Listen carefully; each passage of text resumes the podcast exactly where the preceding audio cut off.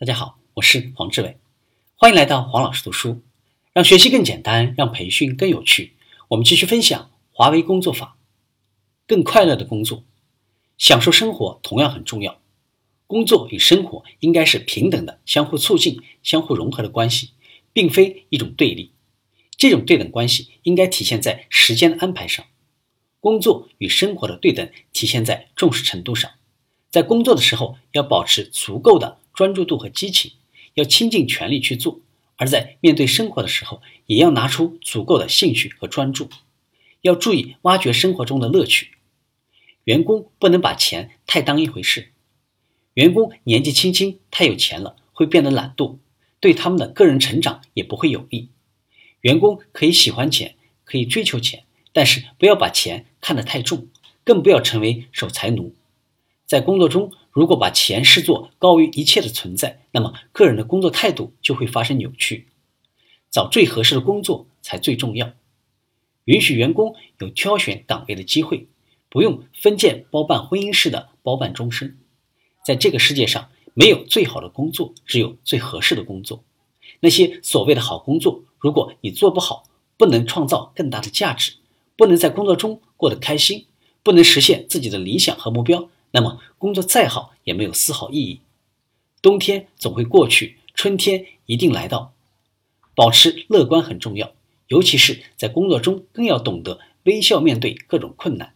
要坚信一切问题都可以得到解决。困难不会永久存在，也不会有永久性的低谷。只要坚持下去，只要不放弃希望，就一定能够挺过去。任何企业都是一个团队，一个人的能力或许有限。但是，当所有人的力量合成一股合力的时候，困难就会大大降低，希望也会大大增加。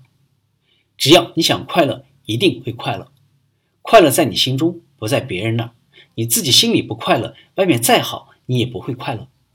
不要把工作当成差事来对待，毕竟工作的本质是创造价值。员工要善于在工作中挖掘自己的价值，要注意劳逸结合。工作累了或者不在状态的时候，应该及时放松自己，出去走一走、散散心，或者看一看美丽的风景。改变工作方式，改变办公环境，尽量让自己的工作变得多变有趣，而不是年复一年的面对那些枯燥的场景。事业不等同于干大事。啊，任正非说，企业与学校不一样，华为公司等待你们的都是小事，你们要把。宽广的胸怀收起来，安安心心、踏踏实实的做小事。你们要顺应华为这个潮流，和大家一起奋斗。正确的认识自己的价值，正确评估自己，不要做一个完人。华为始终坚持严格的考核制度，员工的薪酬制度往往建立在业绩考核制度的基础上。华为有自己的工资级别体系，根据每个人的实际表现和能力给予相应的级别。华为一直在想方设法明确每个员工的定位，包括职位、岗位、能力、价值的定位，这能够帮助员工提升自我认知能力。绝对的公平是没有的，有的人做了贡献反而受到委屈，这的确不公平。不过，这是华为人对待委屈和挫折的态度和挑选干部的准则。没有一定的承受委屈的能力，往往得不到重用。因此，受委屈的人的命运实际上仍旧掌握在自己手中。